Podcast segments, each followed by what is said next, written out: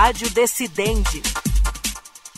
Olá para você que nos acompanha a partir de agora. Eu sou Tiago Gomide e está começando mais um Rádio Decidente, um podcast da Coordenadoria de TV e Rádio do Superior Tribunal de Justiça, em parceria com o Núcleo de Gerenciamento de Precedentes e de Ações Coletivas do STJ, o NUGEPNAC. No Rádio Decidente de hoje, nós vamos ouvir uma palestra da desembargadora e professora da Escola Nacional de Formação e Aperfeiçoamento de Magistrados, Thais Schilling, sobre o papel dos plenários virtuais das Cortes Superiores na formação dos precedentes obrigatórios. A explanação foi feita durante o primeiro Congresso Sistema Brasileiro de Precedentes, evento que foi promovido pelo Superior Tribunal de Justiça em parceria com a Escola Nacional de Formação e Aperfeiçoamento de Magistrados, a Infam. Vamos ouvir.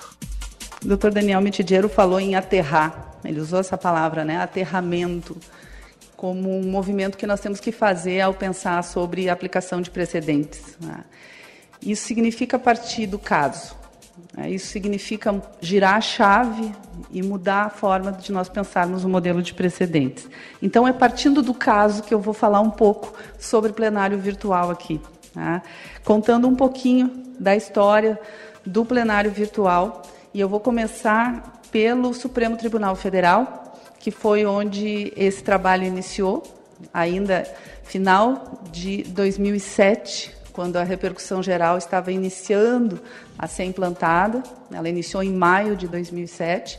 As primeiras vezes que o Supremo Tribunal Federal afetou determinados temas ao regime da repercussão geral, ainda nem se usava o termo afetação, isso surgiu depois, né, mas que atribuiu repercussão geral a questões constitucional, constitucionais foi em plenário, em plenário tradicional, por questões de ordem. Né? E se percebeu logo em seguida que, é, do jeito que a pauta do plenário do Supremo Tribunal Federal é lotada de processos, se ainda fosse necessário incluir um momento antes do julgamento de mérito para se conseguir pautar a discussão a respeito da repercussão geral, a demora ia ser muito grande. E havia também a necessidade de se alertar os tribunais de origem o mais rapidamente possível sobre aqueles temas que os ministros já estavam levando a exame de repercussão geral.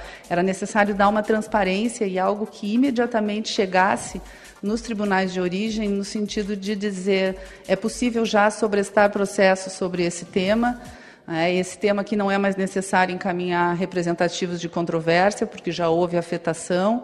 Esse tema aqui já teve deliberação no sentido de que não há repercussão geral, então é possível dar tratamento imediato aos recursos, dando a inadmissibilidade para esses, para esses recursos. Tá? E, então, o plenário virtual no STF, ele nasce totalmente focado no exame de repercussão geral. Ele nasce com a perspectiva de se tirar do plenário físico a necessidade de examinar a repercussão geral e se trazer para um ambiente onde se pudesse resolver isso de maneira mais simples, mais rápida né, e também transparente. Logo em seguida, junto com isso, se percebeu que o papel do presidente no caso do, do, do, STF, era muito importante também na identificação daquilo que estava chegando ao tribunal e da possibilidade do próprio presidente levar ao plenário virtual algumas questões né, que, depois, que aqui no STJ acontece através da comissão gestora de, de precedentes. Né. No STF, naquela época, acontecia uh, a partir da iniciativa do próprio presidente. Então, já no início se percebeu essa necessidade de se atribuir ao, precedente, ao presidente a possibilidade de identificar aquilo que estava chegando em maior número, em termos de recurso repetitivo, e uh, propor que se examinasse a presença ou não de repercussão geral nas questões constitucionais. E aí, com o tempo, uh, deu certo esse modelo, tá? e com o tempo, no Supremo Tribunal Federal se começou a ampliar o escopo do, do plenário virtual. E uma das primeiras ampliações foi algo que começava a acontecer em plenário e que me parece que foi uma grande escolha que o Supremo Tribunal Federal fez em relação ao uso do plenário virtual, que é o que fazer com a jurisprudência dominante. Vejam, senhores, estávamos no início da repercussão geral, isso era lá 2000, 2008, 2009. Uh, muitos temas sendo afetados, mas uma grande quantidade de questões que já haviam sido decididas, já tinham sido decididas pelo Supremo Tribunal Federal, que já formavam a sua jurisprudência dominante.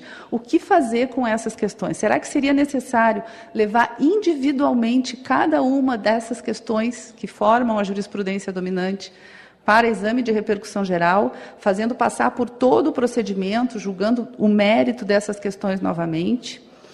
Na época, se construiu uma alternativa no início por questão de ordem e depois isso foi para o plenário virtual, que era fazer uma espécie de três em um. Né? Identificava a jurisprudência dominante, propunha-se que aquilo tivesse o reconhecimento de repercussão geral, mas junto com isso já se reafirmava aquela jurisprudência.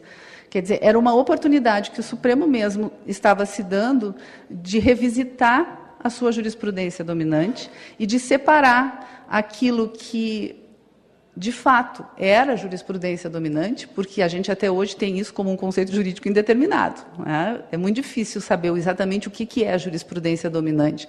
Tem que ter decisão plenária, basta decisão de turma, se as duas turmas tiverem, as, né?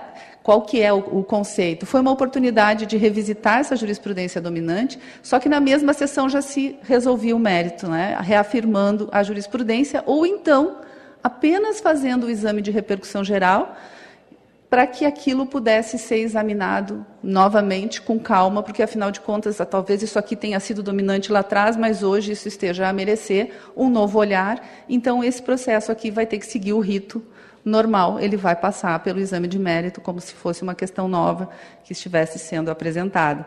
Então, uh, quando se trouxe isso para o plenário virtual, virtual, isso ficou bastante facilitado, foi uma maneira de identificar o que, que tinha já de jurisprudência dominante e começar a fazer a, a reafirmação, permitindo que, desde logo, a partir dessas decisões, vejam, isso já era um julgamento de mérito no plenário virtual. A partir daí, os tribunais de origem já poderiam começar a dar tratamento para os casos semelhantes. Né? Isso até hoje é possível. Também o plenário do Supremo Tribunal Federal, o plenário virtual, começou a querer separar no plenário virtual o que, que era questão constitucional do que, que não era questão constitucional.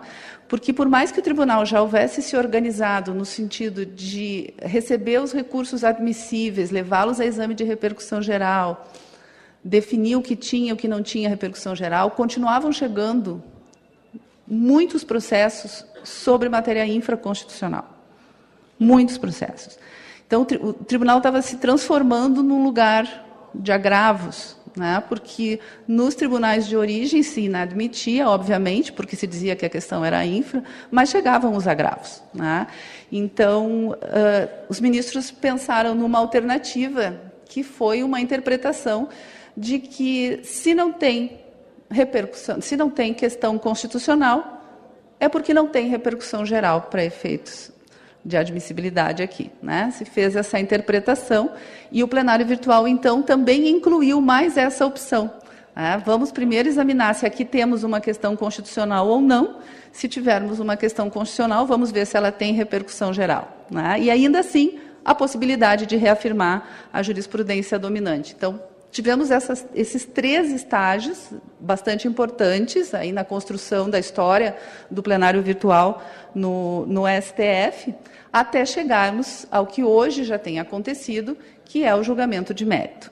Né? E aqui eu acho que vem o principal desafio do plenário virtual, seja no STF, seja no STJ. Vou falar sobre isso um pouco depois. Né? Uh, Hoje, o Supremo Tribunal Federal também leva a plenário virtual julgamento em recursos internos, agravos, embargos de declaração, medidas cautelares em controle concentrado, referendo de decisões uh, cautelares, medida de tutelas antecipadas, né? e julgamentos de mérito, seja com repercussão geral ou não. Então, hoje, realmente, o escopo, e isso veio muito em função da pandemia, né? as necessidades que a pandemia trouxe, Hoje o escopo aumentou bastante e é possível fazer o julgamento de praticamente todas as causas. Né? Bastante ampliação. No STJ, nós temos aqui duas plataformas. Né? Nós temos uma plataforma que analisa as afetações ao rito dos recursos repetitivos. Então, parecido com aquela ideia inicial do plenário virtual do STF, para separar o que, que tem repercussão geral, o que, que não tem aqui, separar o que, que vai seguir o rito do recurso repetitivo. E, possivelmente, agora, com a relevância, talvez se aproxime ainda mais né, para poder fazer o exame de, de relevância. E nós temos uma outra plataforma virtual, que é o EJUG, que julga os recursos internos no, no tribunal, né, os embargos de declaração, agravos internos e agravos regimentais. Algumas uh, normas procedimentais, apenas para lembrar, uh, a questão de que manifestação tem que ser feita. No início, no STF, não se falava em relatório, voto e acórdão, havia só a manifestação. Hoje não, hoje existe relatório, voto e emenda né, nas, nas decisões. Uh, quando o relator inicia a, o procedimento de afetação, ele insere o relatório e o voto e já uma proposta de emenda no plenário virtual e os demais ministros, então, podem entrar, cada um a seu tempo, dentro do prazo aí de seis dias úteis, que é o prazo atual. Antigamente eram 20 dias, hoje são seis dias úteis. É, os ministros, então, entram, cada um a seu tempo, e fazem as suas manifestações. Podem acompanhar o relator e podem, eventualmente, fazer um voto diferente. Podem fazer um voto convergente, eventualmente, de, que não, não, não siga exatamente a, a mesma linha, é? mas cada um pode fazer a sua, a sua manifestação ou também pode simplesmente marcar que vai acompanhar o, o relator. Uh, nós temos agora uma mudança que não dá para dizer que é recente, mas por muito tempo foi diferente, que a não manifestação significava acompanhar o relator. Hoje não, hoje tem que haver manifestação. Tá? E, assim, outras coisas que foram surgindo, a possibilidade de sustentação oral nos julgamentos de mérito, né? mediante envio de arquivo eletrônico, os advogados podem enviar, e a possibilidade também de retirada de pauta, quando houver alguma daquelas situações. Pode haver um destaque do ministro, pode haver um pedido da parte, o ministro vai examinar, ou um pedido de sustentação oral, que também, examinado pelo ministro, pode gerar a retirada daquele processo do plenário virtual, caso em que ele vai ser julgado no plenário tradicional. Né? Algumas vantagens das sessões virtuais, importante a gente falar sobre isso, causa uma mudança uh, no tempo né, de, de, de, tramitação desses processos, a gente otimiza o tempo, otimiza a pauta, a pauta presencial ela não fica assoberbada. Uh, existe um tempo, esses seis dias, às vezes podem ser importantes para que se possa refletir um pouco mais a respeito daquela questão. Quer dizer, o ministro não tem que chegar na sessão e na hora, muitas vezes, tomar uma decisão, ele vai ver a manifestação do relator, ele vai ter um tempo para fazer a sua avaliação e poder se manifestar. Então, existe essa, essa que é uma coisa que decorre do, da, da assincronia, né, dessa possibilidade de cada um fazer no seu tempo a manifestação. E, e essa possibilidade de manifestação assíncrona ela aconteceu desde sempre. Ela é boa por um lado, mas ela às vezes também traz alguns inconvenientes uh, que decorrem um pouco eh, da, da própria maneira como a gente funciona em ambiente virtual ele é um ambiente um pouco mais cartesiano, ele não é um ambiente tão, tão interconectado, tão sistêmico. Então, aquele ministro, muitas vezes, que já fez a sua manifestação, será que ele volta depois para olhar as manifestações dos outros e para se deixar eventualmente convencer por algum argumento que tenha surgido depois e eventualmente vai poder mudar? Em tese, sim. Mas o sistema convida que cada um entre no seu tempo e dê por resolvida, dê por encerrada a sua participação, o que é bastante uh, me parece relacionado ao julgamento per seriatim, que é a nossa característica, né, de cada um entrar no seu tempo, fazer o seu voto e não haver propriamente uma negociação sobre os fundamentos da decisão. Né. Existe essa nossa forma de decidir, em que cada um chega com o seu voto pronto, muitas vezes. Muitas vezes aqueles fundamentos não coincidem com os fundamentos do relator, mas o resultado é o mesmo do relator. E aí acaba que se chega numa maioria, é possível chegar numa solução, mas por fundamentos diferentes. E quando se adota fundamentos muito diferentes, para quem depois, como nós vamos aplicar essas, essas decisões, esses precedentes, às vezes é difícil localizar onde é que está a rácio decidente. Às vezes é difícil saber quais foram os fatos relevantes para a tomada daquela decisão, porque para um ministro pode ser que tenham sido determinados fatos, para outro pode ser que tenham sido outros fatos. Então, isso não é propriamente um problema do plenário virtual, porque isso também acontece num plenário físico, né, num julgamento presencial, mas, sem dúvida, é potencializado por esse movimento assíncrono, né, em que não existe essa possibilidade imediata do diálogo, da troca lateral, que às vezes acontece num, num julgamento presencial.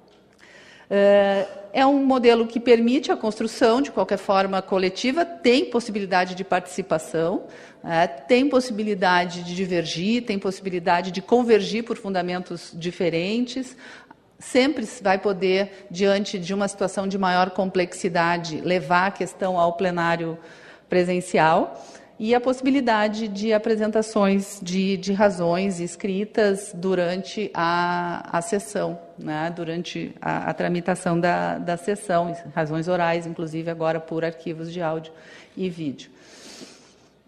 Então, no Supremo Tribunal Federal, o plenário ele vem para exame da questão constitucional, se tem ou não tem questão constitucional, exame da repercussão geral, exame se cabe ou não sobrestamento. É bem comum que já na manifestação do ministro uh, relator ele já faça a proposta do sobrestamento e do alcance desse sobrestamento, qual é a delimitação que vai se dar. Né, e o exame da possibilidade de reafirmação da jurisprudência, né, até agora que nós chegamos no próprio exame de mérito, né, que foi, historicamente, foi essa a, esse foi o caminho. E no STJ, o exame de mérito, desculpa, não é da repercussão geral, é do recurso repetitivo, né? Também se faz exame de admissibilidade, então o plenário virtual do STJ ele tem espaço para que se discuta antes de tudo se o recurso é admissível, né? se cabe afetar e uh, também qual é o alcance daquele sobrestamento. Lógico que a questão do sobrestamento ela pode ser decidida depois também pelo próprio, pelo próprio eh, relator, ou pode eventualmente merecer algum ajuste depois mesmo da afetação de parte do próprio relator. É. Alguns efeitos importantes de nós termos presentes das escolhas que são feitas em matéria de precedentes, quando nós estamos lidando com recursos repetitivos, principalmente, né? e o plenário virtual se presta muito a dar o tratamento para os, os recursos repetitivos. Nós temos alguns efeitos em matéria de procedimento, né? que podem ser extremamente impactantes, extremamente graves, eu diria assim. Né? Primeiro, a decisão sobre qual tema de fato está sendo afetado, qual é a questão infraconstitucional, qual é a questão constitucional que vai ser levada a julgamento. É bastante importante que fique claro para as instâncias de origem e para toda a comunidade jurídica qual o alcance para que nós não saiamos sobrestando processos indevidamente. Que é, esse é um risco que eu acho que nós corremos. Nosso modelo não é um modelo, me parece, pelo que eu tenho acompanhado, em que os magistrados se recusem a cumprir precedente. Eu acho que o risco que nós corremos é passar a régua, é não prestar atenção nas distinções, né? é, é, é olhar para a tese e achar que ela resolveu todos os, os problemas. E isso já começa no momento da afetação.